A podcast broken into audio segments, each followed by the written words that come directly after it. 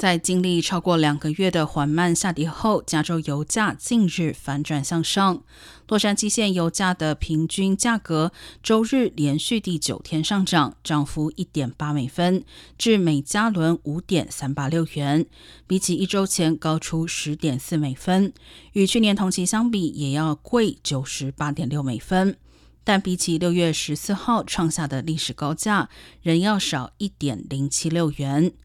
呈现油价周日则是连续第十天上涨，达每加仑五点三五一元，较一周前多出十三美分，但较六月十二号的历史高价要少一点零五九元。而全美油价仍在持续下跌，目前每加仑为三点七一八元。